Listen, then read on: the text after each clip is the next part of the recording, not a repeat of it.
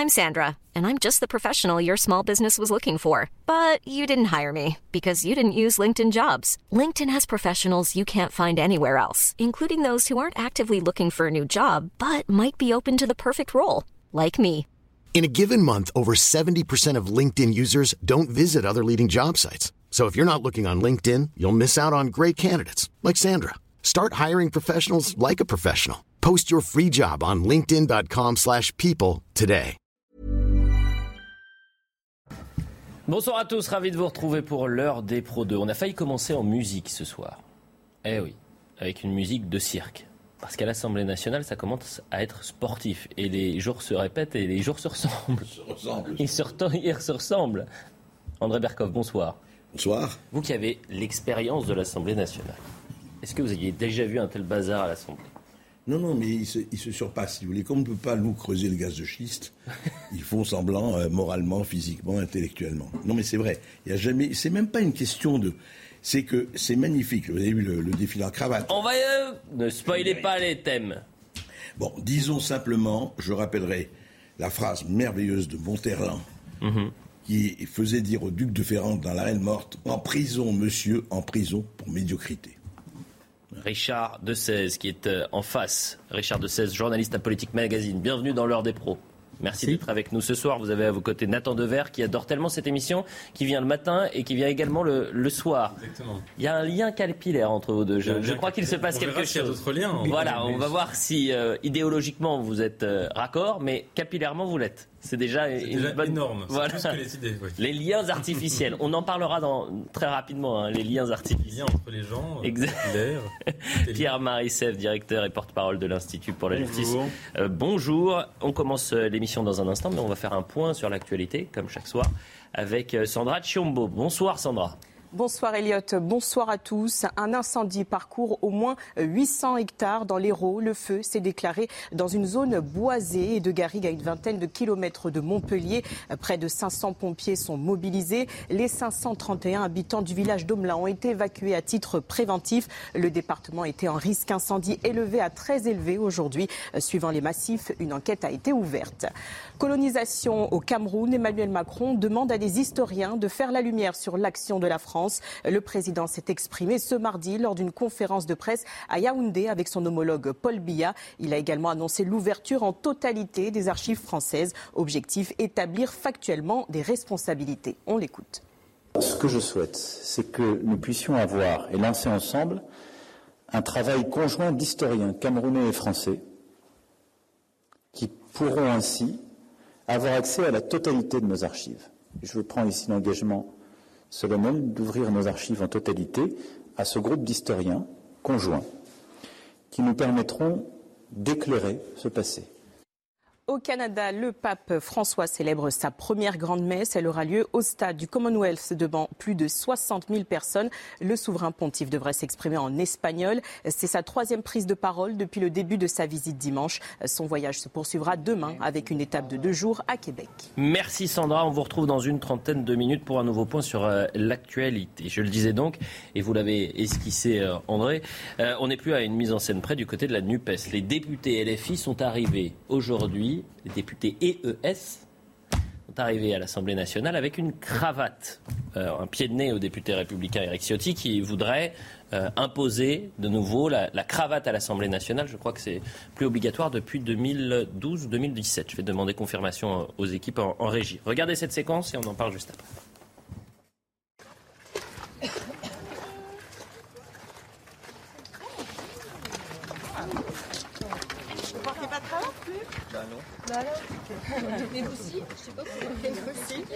Oui, euh, vous avez entendu comme nous euh, les leçons euh, de bienséance et de tenue dans l'hémicycle qui nous ont été données sur les bancs de la droite et de l'extrême droite. Alors c'est un pied de nez aujourd'hui qu'on fait, puisque vous voyez, les, les femmes de notre groupe ont décidé de porter la cravate pour euh, tenir tête à M. Ciotti, qui euh, souhaite introduire à nouveau dans le règlement l'obligation du port de la cravate, ce qui nous paraît vraiment euh, profondément réactionnaire et surtout fermé pour les femmes, puisque euh, c'est un accessoire de mode masculin.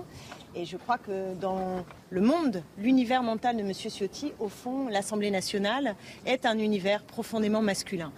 Cette cravate qui n'est plus obligatoire depuis juillet 2017. Je me tourne vers vous, André Berkoff. Ridicule ou non, cette séquence? Non, si vous voulez, Michou est mort, euh, ça ne marche plus chez les, cabarets transvestis. Euh, ils se sont dit qu'il fallait euh, renouveler le stock. Non, sérieusement, qu'est-ce que je voulais dire? Il y, a, un côté confondant, je dirais, d'imbécilité. C'est même pas comique. Hmm. C'est rien. C'est-à-dire, c'est, voilà, on va montrer. Alors, ça, ça, c'est ce qui occupe l'Assemblée nationale. Vous avez vu, il y a eu longtemps le salut nazi, hein, le, le, faux salut nazi, le vrai faux salut nazi et le vrai salut nazi, ça occupe. C'est intéressant, la représentant du peuple. Et là, il y a la cravate. Franchement, ils n'ont rien d'autre à faire. C'est hallucinant. Pour moi, c'est vraiment, quand je vous disais médiocrité, il y a un côté quand même euh, encéphalogramme plat, quoi. Je veux dire, c'est ça, c'est les petits jeux qui se vus la, la cour de récréation. Nathan Devers, c'est devenu la cour de récréation? C'est devenu ce que vous disiez l'autre fois, vous parliez de point-virgule. Mhm. théâtralisation de l'Assemblée. Alors théâtralisation, ça a toujours été le cas, parce que la représentation, elle est à la fois théâtrale et politique. Là, on est dans un autre stade. On est dans ce que j'appellerais la stand-upisation de l'Assemblée. Mhm. C'est-à-dire qu'il y a quelque chose d'indistinct entre la prise de parole d'un député ou l'événement d'un député et ce qui relève du sketch. Le NUPES Comedy Club. Mais oui, mais ce n'est pas spécialement sur la NUPES, c'est sur le cas de tous les députés qui, et moi je, vous mets mon, billet que c'est vrai, quand ils font une quelconque prise de parole publique ou une apparition publique, la seule obsession qu'ils ont, de tous les partis, hein, c'est combien de vues je vais faire sur les réseaux sociaux, sur Twitter, sur Instagram, etc. Donc ça vaut Mais pour ça marche puisqu'on commence avec. Et c'est un appauvrissement du débat dont les députés ne sont pas les, coupables, mais ils sont juste les symptômes. Les vrais enfin, le vrai responsable de ça, c'est l'apparition des GAFAM, des réseaux sociaux, etc. Oh, le coupable, ça, va être les réseaux sociaux. Ça non, mais c'est un, climat, c'est un climat impersonnel et tous les hommes politiques. quand même la responsabilité sur celui qui s'amuse à faire un stand-up, comme vous voulez le dire, qui veut être, euh, qui, oui, mais se met en scène. Je relisais aujourd'hui les chaînes qu'on abat. Il y a des époques qui sont propices à construire des grands hommes. Je ne pense pas que la nôtre le soit particulièrement.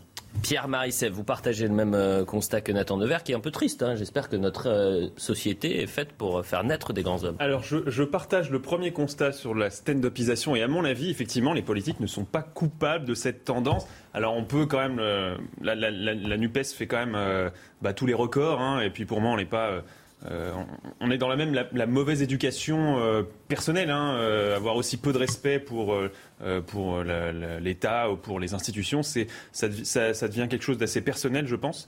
Mais donc je, suis d'accord avec avec Nathan Devers sur le fait qu'ils ne sont pas tellement les coupables puisque les réseaux sociaux et le buzz aujourd'hui, qu'on le veuille ou non, dans une société profondément démocratique on peut relire Tocqueville, hein, on est dans une mmh. évolution de l'aristocratie depuis un millénaire vers la démocratie. Dans une société profondément démocratique, oui, le buzz, c'est ça qui permet de gagner de l'influence, de l'argent, etc., etc. Donc je partage ce constat-là. Maintenant, le deuxième constat sur l'époque pas propice aux grands hommes. Moi, je pense, que je pense que vous, vous les temps durs produisent grands hommes. les, Français ne sont pas stupides. Euh, ou alors, vous êtes en train de me dire que les Français ont besoin que leurs responsables politiques fassent du buzz pour que on, vote pour est tous, on est tous un peu réducteur. Moi, je, moi je, sais que quand je vois quelque chose qui buzz, des infos qui vont buzzer, je vais avoir une tendance naturelle qui est humaine à cliquer dessus sur les réseaux sociaux. mais... je sais que c'est mauvais. Oui, oui.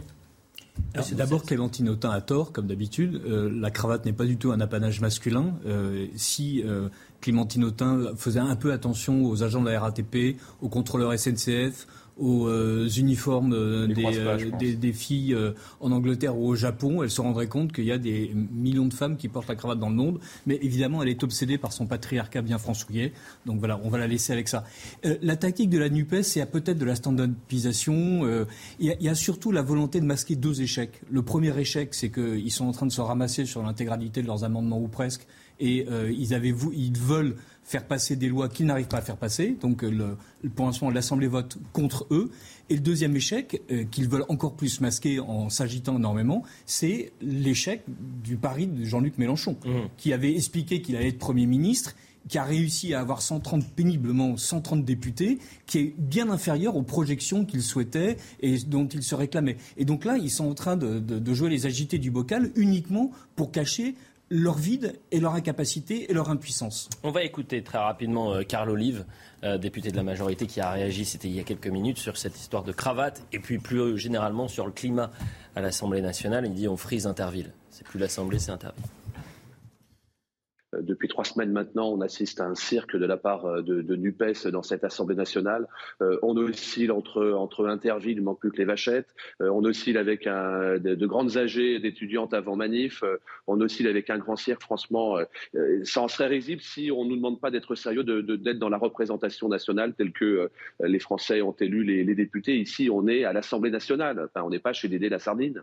Euh, et tant mieux que, que, ces personnes viennent euh, avec la cravate. C'est dommage qu'elles l'aient qu'une demi-heure parce que c'est vrai que ça, ça jure par rapport à ce qu'on voit depuis une dizaine de jours avec des députés, pardon, mais qui viennent en jean, parfois presque jean troué, avec des baskets. Il ne s'agit pas de faire un déni euh, du code vestimentaire, mais enfin de grâce.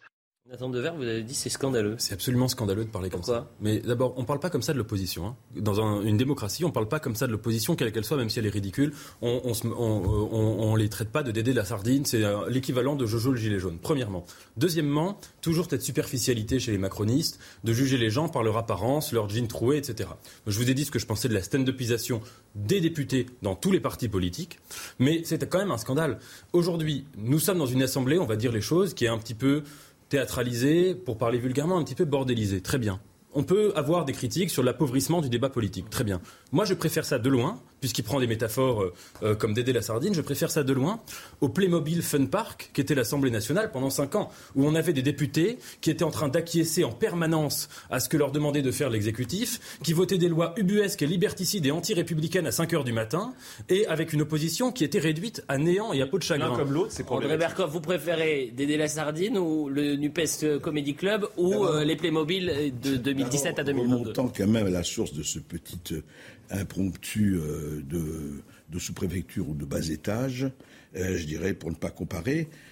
Il y a quand même, enfin, Eric Ciotti, il n'a rien trouvé de mieux que de dire il faut imposer le port de la cravate. C'est pas, encore une fois, je ne dis pas qu'il ne faut pas avoir une, certaine tenue, mais la tenue, justement, et pour reprendre ce que disait Nathan Devers, la tenue, c'était quoi cette assemblée de Pokémon transgenres? C'était quoi cette assemblée qui votait? Vous savez ce qui les gêne tout ça fait Ça fait 20 ans, depuis 2002, qu'avec euh, le, le, changement d'horaire, c'est-à-dire que les élections législatives suivant les élections présidentielles, la majorité est assurée au président. Et qu'est-ce qu'on avait? On avait, attention, petit doigt sur la couture du pantalon, le salut militaire et obéissez. Et tout d'un coup, ah ben il y a quand même des choses qui se passent. Ah là là, mais qu'est-ce que ça veut dire? Ils ne sont plus en rang par trois. Et donc, toute cette histoire témoigne de quoi?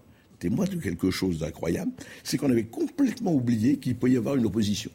Il n'y avait plus de deuxième pouvoir, soyons clairs. Où était le, pouvoir législatif? Il n'existait plus. Il y avait un pouvoir, le pouvoir exécutif. Je ne sais pas si ça a changé aujourd'hui. En tout cas, même les manifestations extérieures et même ridicules de cela les gênent à Carl Olive et compagnie. Ce que je vous propose, et surtout on va y revenir sur euh, l'affaire du salut nazi, mais euh, si vous demandez aux autres d'être exemplaires, soyez-le vous aussi, également. Et euh, l'exemplarité, ça passe par une sanction exemplaire quand on fait un salut nazi. On parlera de la sanction dans un instant. Mais l'image du jour également, c'est l'image de Damien Abad, qui est revenu à l'Assemblée nationale. Il a quitté, je le rappelle, le gouvernement le 4 juillet dernier, après avoir été accusé par plusieurs femmes de viol et agression sexuelle, sans faire l'objet, je le précise pour l'instant, de mise en examen. Eh bien, il a fait son retour, on a l'image, je crois, à l'Assemblée nationale, et l'occasion pour Clémentine Autain, donc de la France Insoumise, de dire que Damien Abad n'est pas un député comme un autre. Écoutons Clémentine Autain. C'est choquant parce que les faits qui sont reprochés à M. Abad sont d'une extrême gravité. Les Français ont, vu, ont lu, ont entendu euh, des faits qui sont des faits de viol de plusieurs femmes et des viols commis à l'aide de drogue. Non, ce n'est pas un parlementaire comme les autres, puisque c'est un parlementaire euh, pour lequel nous avons sur la table des faits qui sont des faits, euh, qui sont des crimes. Hein, ce dont il s'agit, c'est, on parle de crimes. Hein je dis, la justice euh, fera son travail, mais enfin, euh, moi, ce que j'ai lu, euh, il s'agit bien de viol. Donc non, c'est pas banal d'avoir un, député parmi les 577 qui est accusé de viol avec usage de, de drogue. Non, c'est pas banal. Richard de 16, euh, Éric Coquerel reste un député comme un autre ou pas? Eh ben, alors, Suivant Clémentine Autain, non, sans doute. C'est ça qui est admirable avec la NUPES, il y a toujours un deux poids, deux mesures. Sandrine Rousseau avait, Rousseau pardon, avait elle aussi réussi à établir une délicate différence entre quand on est de la NUPES, on bénéficie d'une présomption d'innocence, quand on n'est pas de la NUPES, on bénéficie d'une présomption de culpabilité. D'ailleurs, Clémentine présente comme des faits avérés des choses qui, pour le moment, sont en train d'être instruites par la justice, et même partiellement instruites par la justice et à la décharge de Damien Abad. C'est c'est remarquable de voir comme euh, la NUPES, là aussi, euh, considère qu'il y a un ennemi de classe et que cet ennemi de classe est responsable de tout. Euh, Rachel Keke qui explique aux autres députés qui sont illégitimes dans l'Assemblée, y compris d'ailleurs Karine Levavasseur, qui est agent de maintenance dans un Leclerc, et donc qui passe la serpillère, donc, mais elle est visiblement incompétente et, et, illégitime parce qu'elle n'est pas de la NUPES. On se retrouve avec cette idée vraiment bien gauchiste de euh, l'ennemi classe est forcément coupable de tout. Mmh. Et, donc, euh, Damien Abad est coupable de tout, et déjà jugé dans l'esprit Clémentine Autain, alors qu'il crée Coquerel, puisqu'il fait partie du parti, est lui absolument innocent. Il est coupable médiatiquement, Pierre-Marie Sève, euh, Damien Abad aujourd'hui, et notamment par la Bah, je sais pas. Moi, en tout cas, je, je repense à ce que Nietzsche, à la philosophie nietzschéenne, qui était la volonté de puissance avant toute chose. C'est-à-dire que pour moi, la Nupes, le deux poids deux mesures l'illustre très bien. Il se moque complètement de la politique. Il se moque de qui est coupable et qui est innocent. Tout ce qu'ils veulent, c'est le pouvoir. Et ils feront de la politique comme ça. Ils vont l'attaquer alors qu'il n'est pas mis en examen. Donc bon, je ne connais pas l'enquête, je veux absolument pas m'avancer d'une enquête préliminaire pour tentative de viol, voilà ce qui est. Euh, oui, bon, tant qu'on n'est pas coupable, en principe, tant qu'on n'est pas coupable, en droit, on, ne peut pas être, euh, être euh, mis en mise en examen, et, mise en mise en cause, et parce qu'il y a une présomption d'innocence. Mais la, la Nupes s'en moque complètement. Tout ce qu'ils veulent, c'est le pouvoir, et ils seront politiques jusqu'au bout et politiciens jusqu'au bout, jusqu'à ce qu'ils l'aient. J'en suis persuadé. Nathan Devers. Là, euh, je ne suis pas d'accord avec vous pour, plusieurs raisons. D'abord, je pense que Clémentine Autain, on peut lui faire beaucoup de critiques, mais pas un procès en malhonnêteté. Vous avez euh, vu depuis le début, depuis son premier livre, elle a toujours été sur une ligne idéologique et politique qui a toujours été qui euh, la même, en tout cas cohérente. et, sans doute sincère. Peut-être un problème de cohérence, permettez-moi de vous couper, Nathan oui. Devers, sur l'affaire Damien Abad et l'affaire Éric Coquerel. Et l'affaire Bouaf. Oui, oui, d'accord. Bon, bah, alors à ce moment-là, ne commencez mais de dire qu'elle honnête. De dire qu'elle choisirait ses principes en fonction des. l'affaire Mais, mais ce, que je, ce que je pense, c'est qu'il y a deux choses. C'est que la présomption d'innocence est centrale. Mais moi, ma lecture sur ça, c'est qu'en fait, la présomption d'innocence, c'est un principe de protection juridique. Mais en fait, ce principe n'a quasiment plus de pertinence, ou de validité en tout cas, à partir du moment où il y a des accusations qui circulent ailleurs sur les réseaux sociaux, dans les médias, etc. Donc ça fait, ça fait une belle jambe aux gens d'être présumés innocents d'un point de vue judiciaire quand euh, les médias, les réseaux sociaux, etc. les tiennent pour potentiellement coupables. Donc je pense que la solution face à ça... une responsabilité également, Nathan, excusez-moi, mais sûr. vous pouvez dire, euh, quand vous avez un responsable politique qui euh, demande à ce que Damien Abad, qui n'est même pas mis en examen dans cette affaire-là, de quitter l'Assemblée nationale et qui n'est pas d'un député comme un autre, vous pouvez me parler des réseaux sociaux, vous pouvez me parler de tout ce que vous voulez, mais la responsabilité, elle touche aussi la responsabilité. Mais vous avez raison, mais c'est pour ça, moi je pense que la solution, c'est d'accélérer les procédures dans ces cas-là pour faire en sorte que ça aille. André C'est-à-dire qu'il faut quand même arrêter les Fouquier-Tinville et, et les Robespierre au petit pied, je veux dire. Moi je pense que quand euh, Clémentine Autain parle de crime, parle de crime, attention, je veux bien. Je veux dire, on pèse les mots quand même. C'est une députée, c'est pas un enfant de 8 ans qui fait areux, areux, areux. Donc quand on parle de crime, il faut savoir ce dont on parle. Je ne défends pas Damien Abad, que la justice suive son cours. Simplement, la NUPES fait quelque chose. Qu'est-ce qu'ils ont fait avec Taha C'est ils ont fait leur petit tribunal révolutionnaire, entre guillemets, et on l'a exfiltré, Taha Pas de justice. Alors, je ne sais pas s'il est coupable ou pas. Lui, d'ailleurs, il demande, il demande une confrontation, Taha Il l'a pas eu jusqu'à présent. Bon. Euh, et puis alors, quand même Coquerel. J'en sais rien, moi. Mais je trouve hallucinant, et d'ailleurs ce n'est pas seulement la NUPES, hein, c'est les deux poids et deux mesures. C'est-à-dire, on va pas remonter à Benalla, ça vaut pour euh, pas seulement les, tentatives de viol ou etc. ou, les, ou les, le harcèlement sexuel et autres. Ça vaut pour tout. Selon que vous serez puissant et misérable, a dit quelqu'un, les jugements de cour vous rendront blanc ou noir. Sauf que maintenant, on n'attend même plus les jugements de cour on y va, allez, que ce soit, allez, on y va, on dit voilà. Et qui y va? Parce que justement, et je reviens au premier juste un débat. Quand vous dites effectivement, oui, c'est pas la faute des députés, c'est les buzz et les réseaux sociaux.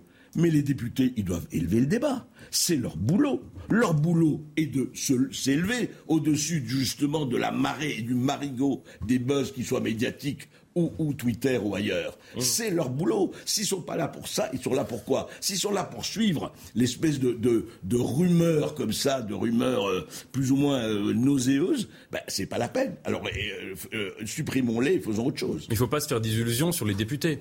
Les députés sont le fruit de leur époque. Ce sont des gens qui, qui sont faits par l'histoire davantage qu'ils ne la font. Et une époque marquée par sa technologie. Et la technologie a un impact sur le social, sur le sociétal, sur les traditions, les mœurs, etc. Juste un mot, d'accord, marqué par leur technologie. Mais vous savez très bien qu'il y a des gens qui disent non à un moment donné. C'est très rare. C'est ça. Non mais qu'est-ce que c'est l'être humain? C'est aussi quelqu'un qui peut s'élever au-dessus de la rumeur et dit je ne suis pas en train de voir comment mes électeurs vont me faire réélire. C'est justement réélection ou génération.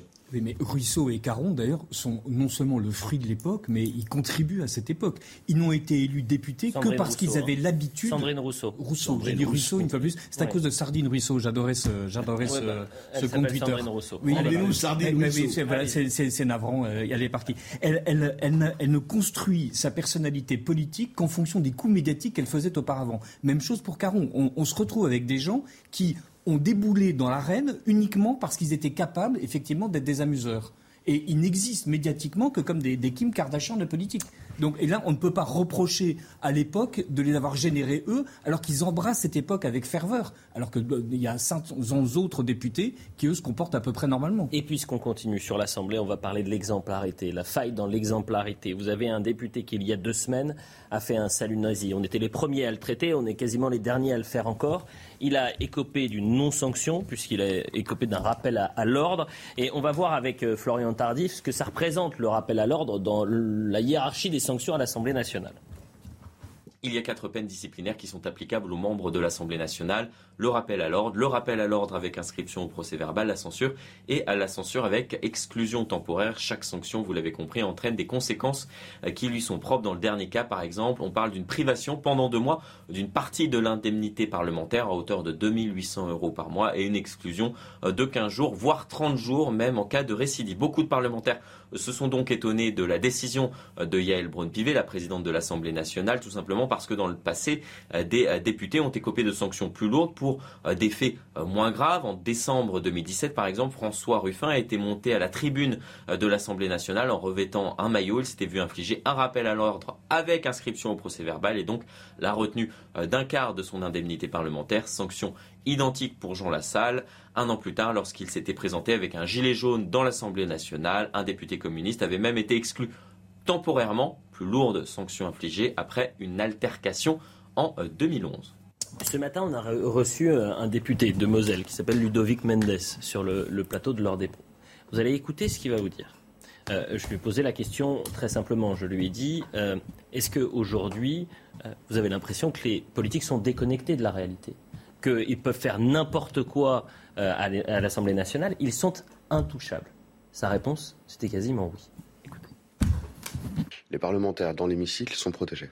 Protégés par la Constitution, ils ont le droit de dire ce qu'ils veulent, même d'insulter ou autre. C'est juste après le comportement et c'est l'Assemblée qui choisit. Vous me faites peur là. Ils ont le droit de faire des saluts nazis? Je dis juste qu'on a le droit aussi d'insulter dans l'hémicycle. on ne pourrait pas être attaqué pénalement sur ce genre de choses. C'est l'Assemblée qui prend des décisions en son sein. Monsieur Reberot a été condamné par la présidente dans la manière dont il a agi. Euh, Rémi a expliqué pourquoi. Et vous appelez ça une condamnation, un rappel à l'ordre? En l'état, oui. Il y a un contexte particulier, il y a une question qui a été posée, il dit qu'il fait une réponse à une personne qui aurait fait ce, genre de choses. À titre personnel, je pense que le geste n'aurait jamais dû avoir lieu, n'aurait pas dû exister, ça, ça n'aurait jamais dû arriver. Mais en l'état, les condamnations au sein de l'Assemblée se passent comme ça malheureusement, les images. Euh, honnêtement, et j'ai pas envie de vous. Le geste, oui, c'est un geste honteux. on est d'accord. Heureusement qu'à la fin, il dit que c'est un geste honteux. Heureusement. Mais euh, dans les faits, euh, ce qu'il nous explique, c'est circuler, il n'y a rien à voir. On fait ce qu'on veut. Comment vous décrivez ce qu'on vient d'entendre, Pierre-Marie Sèvres? Eh ben, moi, ce, qui, me fait peur, bon, le, fond de l'affaire, effectivement, on peut considérer qu'on on, l'a pris bon, ça reste une, très très mauvaise blague. Euh, visiblement, hein, d'après ses explications. On en a peut-être fait beaucoup là-dessus, mais je suis d'accord. Pour moi, c'est comme dans la justice euh, avec les délinquants, avec les criminels, quand on sanctionne pas ou quand on sanctionne trop peu, c'est qu'on autorise le comportement. Donc là, le danger avec une sanction à peu près inexistante, c'est que ce comportement soit banalisé. Ça ne veut pas dire que tout le monde va faire des saluts nazis tous les quatre matins, mais on va certainement, il est de fait banalisé. Pourquoi? Alors pourquoi une sanction aussi faible? Moi, je, l'ai pu le dire sur le plateau hier. Euh, moi, à mon avis, c'est comme pour le maintien d'Éric Dupont-Moretti, c'est qu'au sein de la Macronie, il y a des copinages et on ne sanctionne pas ses amis et on, on aide ses amis. C'est tout. Je ne vois pas d'autres raisons. Est-ce que vous arrivez à trouver, à analyser ce qui a pu se passer, cette euh, non-sanction, à savoir le rappel à l'ordre pour euh, ce député Robert qui a fait Je vais vous dire, je crois très sincèrement que le problème n'aurait jamais été posé comme ça, avec une telle ampleur, si l'Assemblée faisait son boulot. Et je ne parle pas seulement depuis Macron, hein, depuis avant. Qu'est-ce que ça veut dire? Ça veut dire que qu'est-ce qu'on attend de l'Assemblée? Quand il y a eu l'affaire Benalla, vous vous rappelez qui a enterré la commission d'enquête de l'Assemblée nationale En quatre jours, il y a une certaine Yael Braun-Pivet. Hein on l'avait dit, allez, circuler, il n'y a rien à voir. C'est le Sénat qui a repris plus ou moins bien la, la chose. Moi, ce que je voudrais savoir, c'est quand on vend Alstom, quand on parle de la politique du Covid, quand on parle de l'aide à l'Ukraine et autres, je veux bien.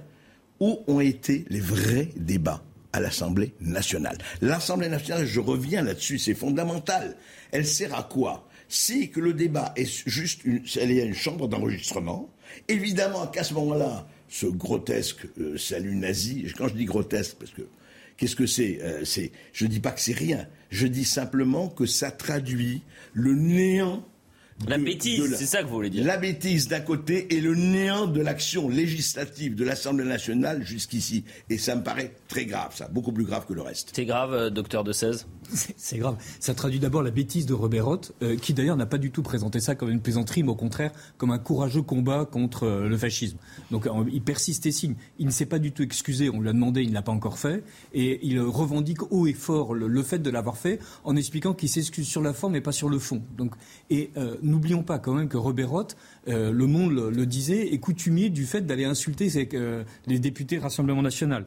Euh, je vous trouve un peu socialiste national, leur dit-il. On dirait Nuremberg aux heures de pointe. Donc son combat intelligent et républicain pour faire en sorte que la France aille mieux, c'est d'aller insulter 89 députés du camp adverse, parce que de même que la NUPES considère qu'elle a besoin de faire le cirque pour exister, les macroniens considèrent qu'il est absolument illégitime qu'il ait une opposition. Et là, je rejoins André Berkoff. Donc par principe, Robert Roth considère que tous les moyens sont bons parce qu'il est du parti de l'ordre, du bon, du bien, de la raison, et qu'en face, ce sont des vanupiers qui, qui ne devraient pas être là. Nathan Devers, au-delà de Robert Roth, parce qu'on fait en fait une promotion pour un député qui n'en a pas besoin et qui n'en mérite même pas. Mais euh, l'exemplarité, c'est-à-dire que son parti, la présidente de l'Assemblée nationale, aurait pu euh, infliger une sanction exemplaire et dire ce genre d'acte, on n'en veut pas à l'Assemblée, ce qui n'est pas le cas aujourd'hui. Moi, je trouve que j'adore la phrase de, de M. Mendes à titre personnel, je trouve qu'un salut nazi, c'est honteux. C'est un symptôme de la, de la post-modernité la plus totale, si vous voulez. C'est où le nazisme devient réductible. C'est même pas aux opinions, c'est aux sortes de goûts et dégoûts personnels des uns et des autres. C'est quand même extraordinaire. Et tout aussi extraordinaire est le fait que dans l'histoire du Parlement français de la Ve République, c'est la première fois qu'un salut nazi est fait. Et il est fait par un député En Marche. Je trouve que là, il y a quelque chose quand même qui est un signal moi, si j'étais pour ma part député de la Renaissance ou membre du parti Renaissance, je me dirais quand même là il y a quelque chose d'extrêmement inquiétant. Est-ce que ça veut dire euh, qu'est-ce que ça remet en cause de la ligne politique qui est la nôtre? Qu'est-ce que ça remet en cause du rapport au politique qui peut être le nôtre? C'est-à-dire qu'il y a quand même des gestes parce que tout l'argumentaire de M. Mendes ce matin c'était de dire oui c'est pas bien du tout c'est honteux mais il y a un contexte voilà. Alors si vous voulez estimer qu'il y a un contexte très bien qu'il aille au bout de son raisonnement quel est donc le contexte expliquant qu'un député de la majorité présidentielle fasse un salut nazi. Moi, j'aimerais vraiment, je serais intéressé de savoir quel est ce contexte psychologique, personnel, politique, idéologique qui explique que quand on est député de la majorité présidentielle, c'est-à-dire la majorité qui est de main dans la mm. main avec le président de la République, l'exécutif, qu'on puisse faire un salut nazi au Parlement. Ce serait intéressant. on pourrait passer des heures à tenter de comprendre l'incompréhensible, on n'y arriverait pas. Et comme c'est incompréhensible, on n'y arrivera pas. Vous savez ce que inspire Robert Non. C'est la fameuse phrase d'Audiard un intellectuel assis va moins loin qu'un con qui marche. on, a cité Nietzsche, Audiard. Euh, vous avez cité qui euh, Je ne sais pas, mais est-ce que c'est un intellectuel euh, Je sais bon, écoutez, la publicité, on va réfléchir sur ça. je ne parle pas de Robert la pub, on revient dans un instant. On va parler de Lyon, l'enquête qui se poursuit dans le quartier de la Guillotière. Et puis ce, drame également dans, le même, dans la même semaine, puisqu'un journaliste lyonnais euh, a succombé à ses blessures, agressé, 76 ans, agressé dans son hall d'immeuble deux jours avant hein, l'agression euh, dans le quartier de la Guillotière. Et, cet homme est donc euh, décédé hier, on l'a appris aujourd'hui. Allez, à tout à l'heure. La suite de l'heure des pros avec André Berkoff, Nathan Dever, Richard de 16 et Pierre-Marie euh, Sève. On va parler de Lyon dans un instant. On fait un point sur l'actu et, je vais vous donner cette information donc euh, dramatique euh, puisque un journaliste de 76 ans qui avait été agressé le 18 juillet dernier dans son hall d'immeuble dans un quartier lyonnais a succombé à, à ses blessures et ça intervenait son agression deux jours avant l'agression, le lynchage des, policiers. C'est pour vous donner le, climat actuel à Lyon. Le point sur l'info. Revalorisation supplémentaire de 500 millions d'euros pour les pensions de retraite. L'Assemblée nationale a voté ce mardi contre l'avis du gouvernement. Cet amendement a été acquis par 186 voix contre 181. Le ministre de l'économie l'a assuré. Il y aura très probablement une autre revalorisation des retraites en janvier 2023 en cause l'inflation galopante. La Russie va quitter la station spatiale internationale après 2024. Le pays joue un rôle clé dans le maintien en orbite de l'ISS, mais certains de ses vaisseaux sont affectés par les sanctions occidentales dues à la guerre en Ukraine. De son côté, la NASA affirme ne pas avoir reçu de notification officielle d'un tel retrait. Euro féminin de football, les Bleus au pied de leur Everest. Après le Mondial 2011 et les JO 2012, la troisième demi-finale sera-t-elle la bonne? L'équipe de France affronte l'Allemagne demain pour une place en finale. Les joueuses de Corinne Diacre retrouvent le dernier carré d'un tournoi majeur après une décennie d'attente. Un match à suivre en direct sur Canal+, demain à 21h. Avant de parler de l'enquête qui se poursuit à la Guillotière euh, et le lynchage, il y a une semaine de trois policiers. La même semaine, lundi 18 juillet, un ancien journaliste de 76 ans est euh, agressé dans son hall d'immeuble pour une pochette avait en main. Il est mort des suites de ses euh, blessures hier. Un appel à témoins pour retrouver son agresseur a été lancé. Et puis pourquoi je vous en parle? Parce que avant-hier, on, on avait sorti le, tweet de Gérard Collomb qui euh, s'était adressé à cet individu il y a trois jours. Gérard Collomb avait donc réagi euh, sur Twitter.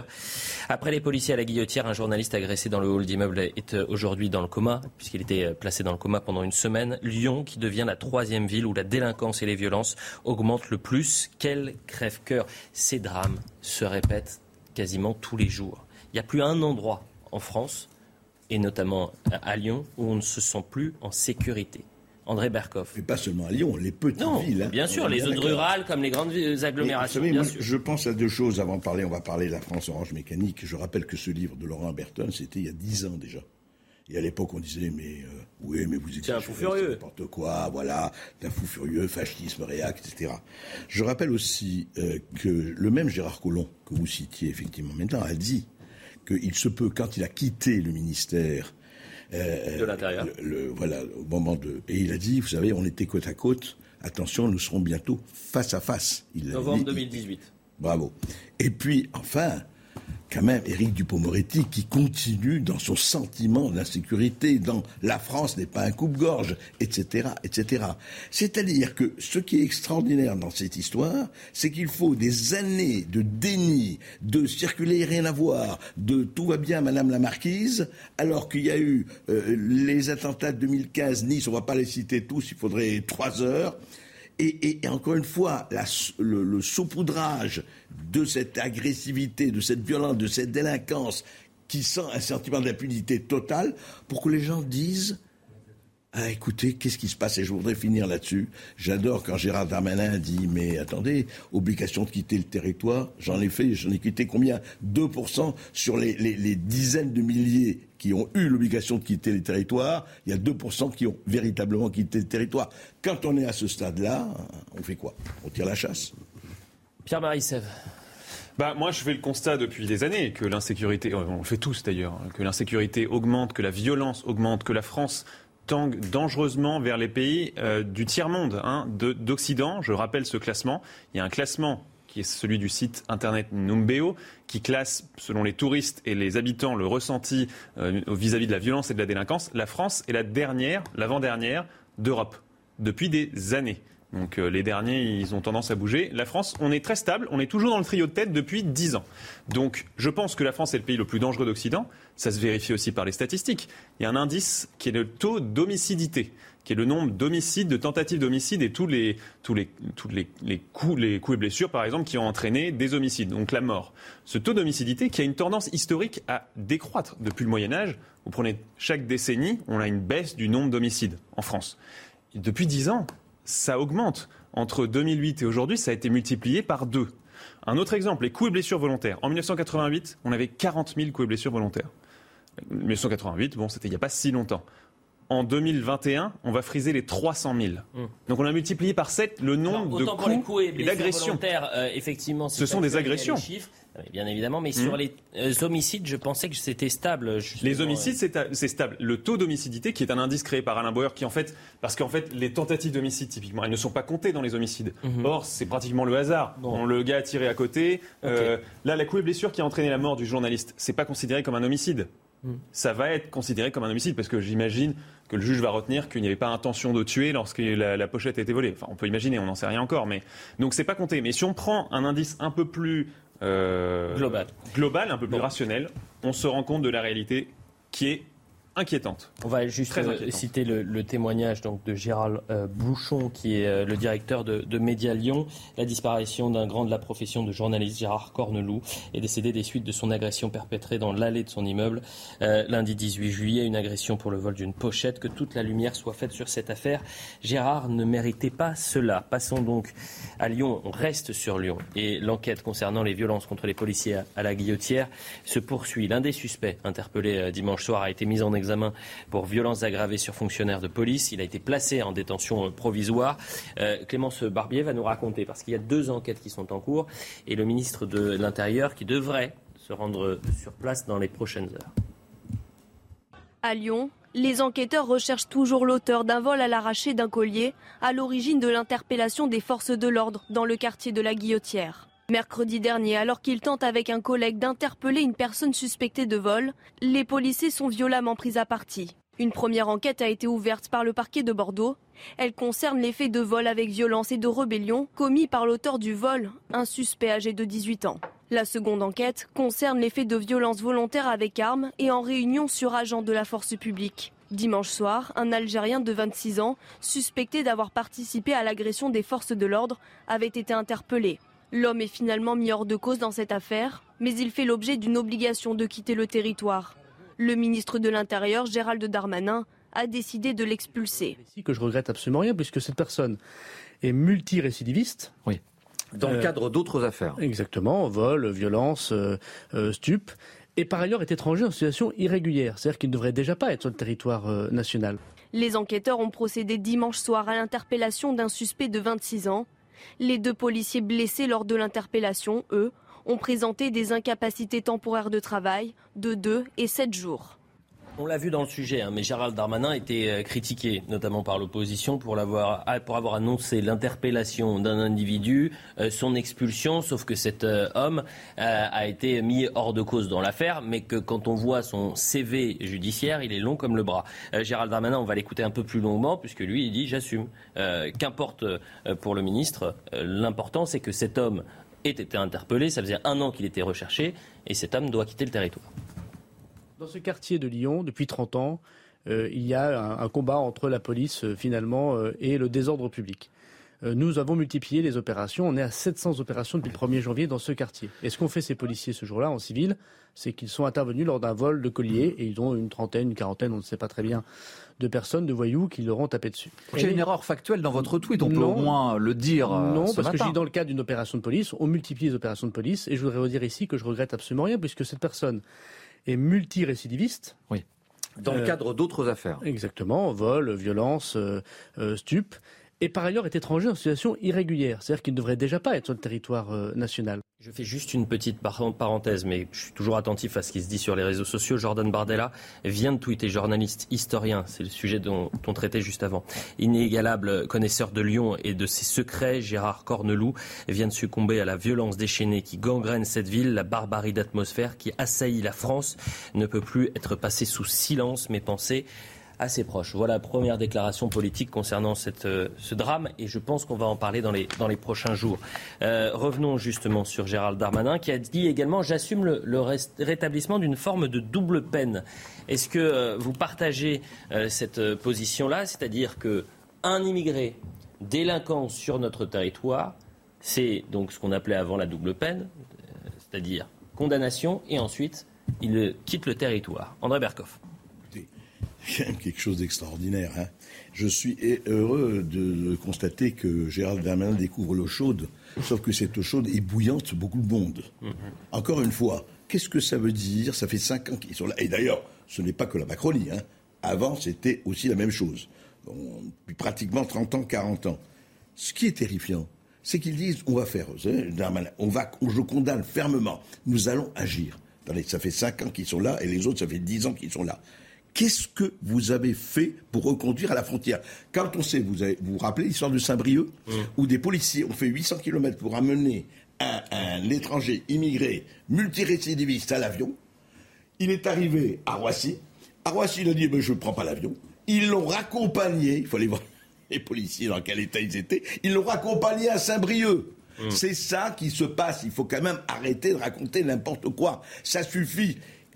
Darmanin et compagnie, est-ce qu'ils peuvent, à un moment donné, je sais que c'est embêtant pour nous, la fermer et agir hum. Non mais franchement, Qu'est-ce que ça veut dire? Pourquoi 2% de l'obligation de quitter le territoire français Pourquoi ça ne se fait pas? pas 2%, mais effectivement, c'est très faible. J'ai les chiffres, par exemple, 2019, 122 839 euh, obligation de quitter le territoire prononcée, 14 euh, 777. On est à, une quinzaine de pourcents, grand maximum. Je crois que c'est 12 Il y a les mots et il manque les actes. C'est ça qu'il faut comprendre, euh, Richard de 16 oui, d'autant qu'en 2021, il y avait déjà des problèmes à la guillotière. On nous avait déjà expliqué qu'il y avait une forte pression policière. On nous avait déjà expliqué qu'il y avait des centaines d'opérations. Et surtout, Mohamed Chi, l'adjoint à la sécurité de la ville, nous avait expliqué qu'il avait la solution puisqu'il allait installer des pissotières à la guillotière. Et donc là, Mohamed Chi, qu'on a réinterrogé il y a peu de temps, a réexpliqué qu'on allait installer des pissotières. Dire, ça a paru tellement important que le maire de Lyon a expliqué qu'il allait installer des pissotières. Donc, euh, on a... sérieux, s'il vous plaît. Mais je suis sérieux. Mmh. Non, mais ils disent pas ça pour régler la, sécurité. Ah, mais, ah, si, si, c'est ça qui est génial. Ils sont en train, on leur pose des questions sur que faites-vous sur la guillotière mmh. et, ce qu'ils répondent, c'est que, en fait, ils ont bien compris qu'il y avait des problèmes d'incivilité, ils ont bien compris qu'il y avait des problèmes de sécurité, et donc on va commencer par installer des pissotières. Et c'est absolument stupéfiant. c'est un poète. Des bijoutières à la guillotière, ça rime. Il y a la question, parce qu'on peut euh, plaider euh, ou accuser, pointer du doigt la responsabilité de, la mairie, ce qui est un, fait. Euh, c'est-à-dire qu'on on voit que l'insécurité et les violences augmentent sur ces deux dernières années. Mais il y a aussi, et c'est ce que vous pointiez, c'est l'État qui est en partie responsable, Nathan Dever. Oui, parce qu'on ne peut pas accuser seulement la mairie, parce qu'on voit qu'il y a une augmentation, c'est factuel, de l'insécurité, c'est-à-dire alors des attaques non pas aux biens mais aux personnes. Les attaques aux biens globalement elles ont baissé depuis 6 ans et les attaques aux personnes elles ont augmenté. Et notamment les violences dites gratuites. Donc euh, par exemple agresser quelqu'un sans lui voler rien du tout, juste les plus traumatisantes d'ailleurs. Qui sont en effet les plus, les plus traumatisantes, les plus absurdes, les plus violentes, les plus imprévisibles, etc. Et, euh, et plus impossibles en fait à empêcher tout simplement. Donc ces violences ont augmenté. Alors, quelle doit être la réponse face à ça? Moi, je pense que l'insécurité dans un pays, c'est un symptôme de tout ce qui ne va pas dans le pays. C'est-à-dire que c'est une variable qui est très difficile de gérer en tant que telle. On peut prendre des mesures en aval, des mesures policières, des mesures pénales, etc., qui vont la faire réduire, ça c'est une chose, mais ensuite ça ne va pas empêcher l'insécurité d'advenir. Et il me semble que, en fait, l'avènement de l'insécurité dans un pays, elle dépend de tout un État, on pourrait appeler ça de santé collective, une santé qui est à la fois sociale, qui est à la fois euh, presque psychologique, qui est mmh. politique, etc. Mmh. Et le fait qu'en France, l'insécurité monte est le signe que la France est en mauvaise santé. Je suis peut-être. Attendez, est-ce que c'est aussi le fait qu'on n'agisse pas rapidement, que euh, l'État, qui est aujourd'hui euh, aux responsabilités, sur ces peines, ces OQTF prononcées, disent tous les délinquants, euh, justement, qui ont été euh, immigrés délinquants, c'est dehors au moment où vous avez commis vos actes. Vous faites ça si vous faites, quand les pays ne veulent pas les reprendre. Parce que vous savez que le problème des OQTF, c'est pas que la France ne veut pas les envoyer en, dehors, c'est que les pays qui sont là-bas ne veulent pas les reprendre. C'est un problème juridique. Oui, oui, Alors moi, je vais vous dire une chose, et on l'a dit déjà avant moi, je suis allé piquer pas le reprendre, eh bien, on, on fait des sanctions économiques contre eux. Il faut arrêter le délire. Je rappelle New York. Hein, c'est pas seulement parce que l'état d'insécurité, il est là. Hein. New York, dans les années 70-80, il y avait des quartiers entiers où vous ne pouviez pas rentrer. Les avenues A, avenues B, etc. Il y avait le trafic de drogue et compagnie. Est arrivé un mec qui s'appelait Rudy Giuliani. Qu'est-ce qu'il a dit? Il a dit tolérance zéro. Le premier qui casse les carreaux, sanction. Excusez-moi, alors on dit ah oui, mais la sanction ne règle pas le tout. Oui, d'accord. En attendant, qu'est-ce qu'il a demandé Le passant, le type qui passe, la femme qui passe, etc. n'a rien demandé, elle se fait agresser, tabasser, je dis même pas violer. C'est-à-dire qu'il y a présomption de non-culpabilité chez les bourreaux et présomption de défaut chez les victimes. Basta.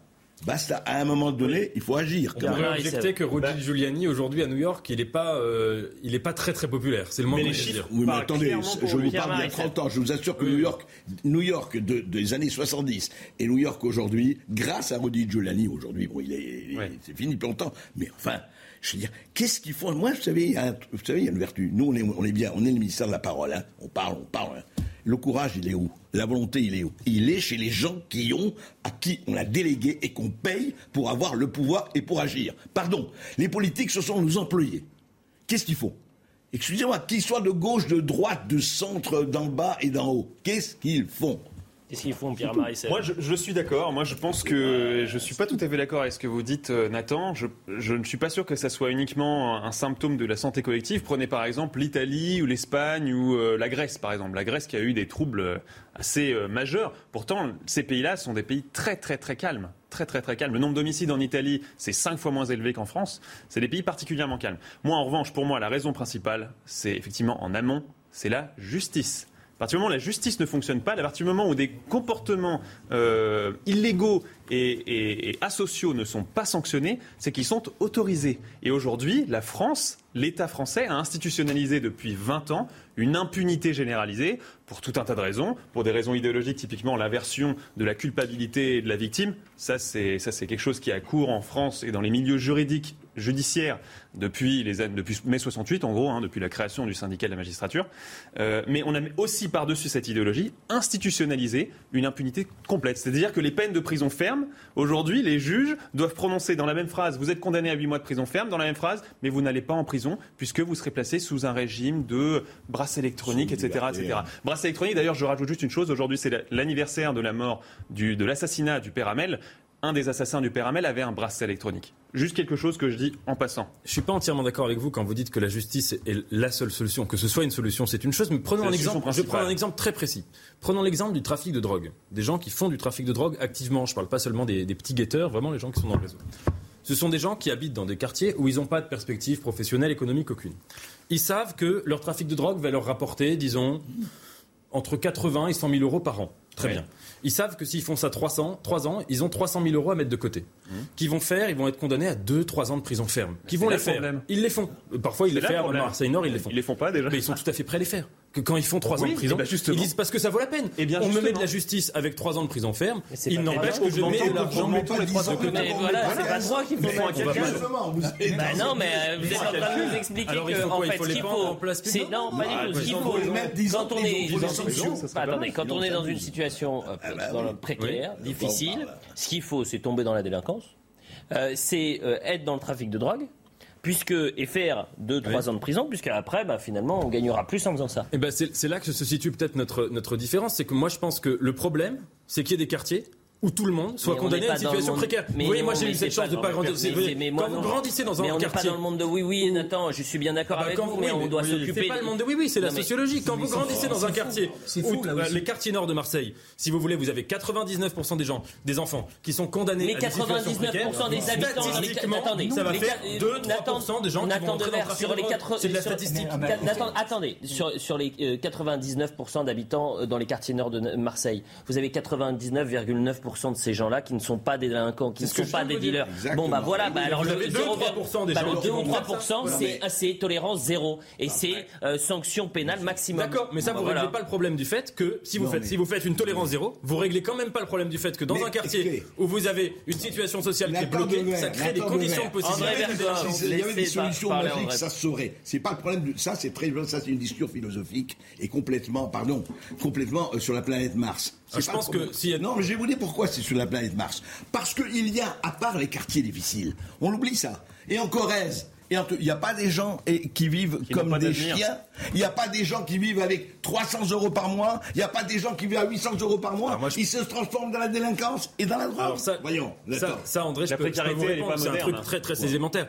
En sociologie de la délinquance, il n'y a aucun sociologue sérieux qui dit que la délinquance est le, la conséquence directe de l'absence de revenus. C'est pas ça, c'est beaucoup, beaucoup, plus subtil les causes de la délinquance. Les causes statistiques de la délinquance, en gros, basiquement, c'est vivre dans un quartier extrêmement pauvre et précaire où il y a une extrême représentation de la richesse. Les quartiers nord de Marseille, c'est pas seulement des quartiers précaires comme la Corrèze, c'est des quartiers où tout le monde est précaire et où les seuls gens très très riches qu'on voit se promener dans des voitures de luxe, c'est des gens qui, qui, qui gagnent leur argent de trafic de drogue. En Donc vous mettez dans la peau de l'enfant.